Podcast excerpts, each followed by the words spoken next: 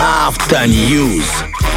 Ну что, возвращаемся с порцией хороших, актуальных автомобильных новостей. И сразу едем в ту погоду, которую мы сейчас все наблюдаем. Стало известно, какие автомобили сильнее всего страдают в снегопад. Эксперты рекомендуют владельцам таких машин обращаться за помощью. За какой пока не объясняют. Видимо, просто помогите мне уехать, потому что моя машина глохнет. Машины с автоматическими трансмиссиями больше всего подвержены поломкам при образовании сугробов. О таких проблемах сообщила газета «Ру», и там вице-президент, который это все сказал. По словам специалиста, больше других испытывают проблемы при выезде из снега транспортные средства, оборудованные роботизированными коробками передач, которые сильно перегреваются. Но не переживайте, автомобилей таких еще не очень много, поэтому все нормально.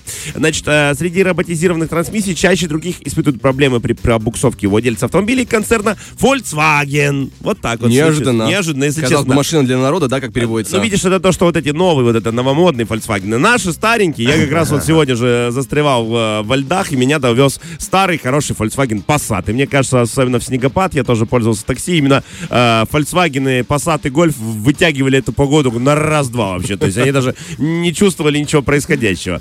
Плюс, э, мне кажется, старый Volkswagen, это же везде ведро деталей, как говорят. Знаешь, в любой зайди сервис тебе починят. И это реально очень-очень хорошо, но видишь, э, у современных есть, конечно, э, много своих проблем, потому что во время длительной пробуксовки из-за частых переключений и смены направления движения перегреваются любые автоматические трансмиссии и вариаторы. И автомо- автовладельцам таких машин эксперты рекомендуют отложить поездку или обратиться за помощью. Мне кажется, это очень хороший шанс не выйти на работу. То есть у тебя такая машина, ты говоришь, а мне эксперт сказали дом посидеть. Да, извините, у меня, у меня не механика, ну что поделать. простите, да. Ну и, естественно, логично, как эксперты, видимо, логичные люди, у которых есть глаза, как они сказали, кроме того, в снегопад часто страдают автомобили с низким клиренсом. Удивительно, но факт.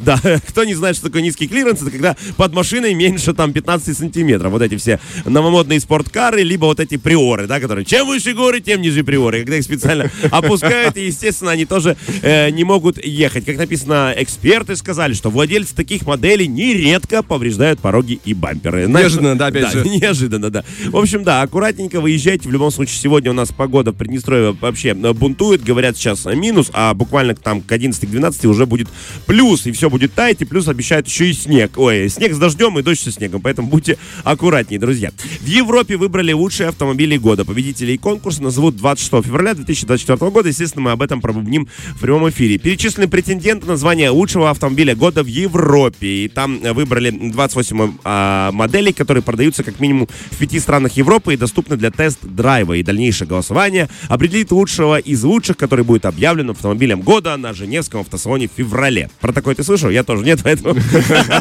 Спасибо, что избавил меня от этого маленького позора.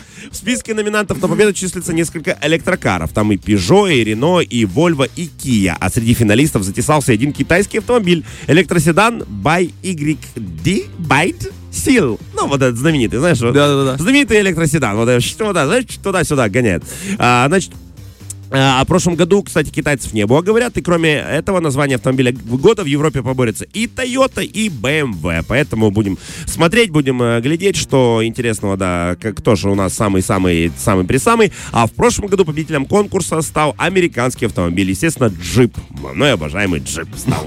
Я... Так, подожди, джип это же ну, британская фирма. Ну, написано американский, ну, потому что э, интернет врать не будет, Владик. Где взял, там и купил, Не, как я могу говорится. ошибаться, Каза, но, насколько я знаю, да, это, это оттуда. Ну, посмотрим, уже сейчас э, за эфиром Да. погуглим, Э, если еще нет новостей. Э, Еще одна есть, Есть, супер. новость. И электрический кроссовер набрал, э, он на второе место ушел, а потом на третьем Volkswagen ID, Buzz и Nissan Aria. В общем, Area. э, It's English. I don't know. Я знаю машину Жигули, остальные все не от того. Tesla готова построить завод в Индии, но при одном условии. Вот так. Компания Маска хочет инвестировать в страну до 2 миллиардов долларов. Ил- Илон, если тебе нужна такая страна, мы здесь.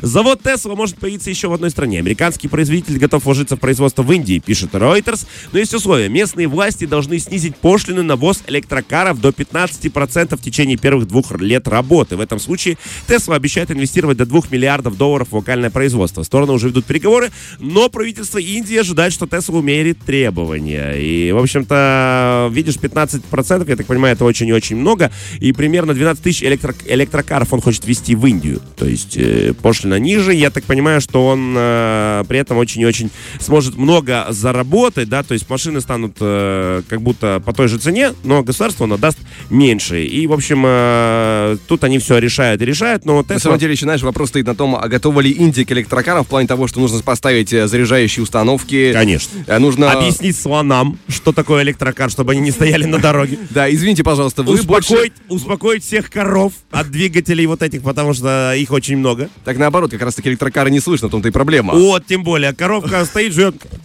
Мат! И, всё, понимаешь?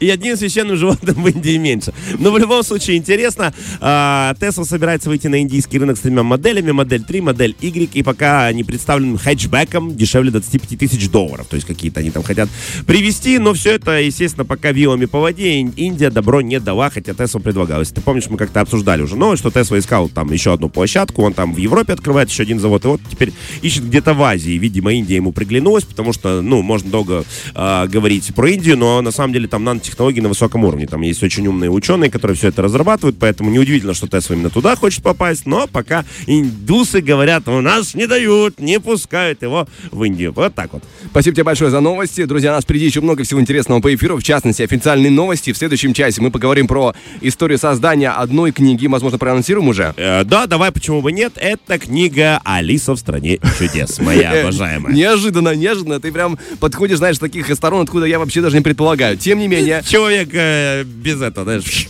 э, с ветром в голове, назовем так это. да, человек-вентилятор. Фреш на первом.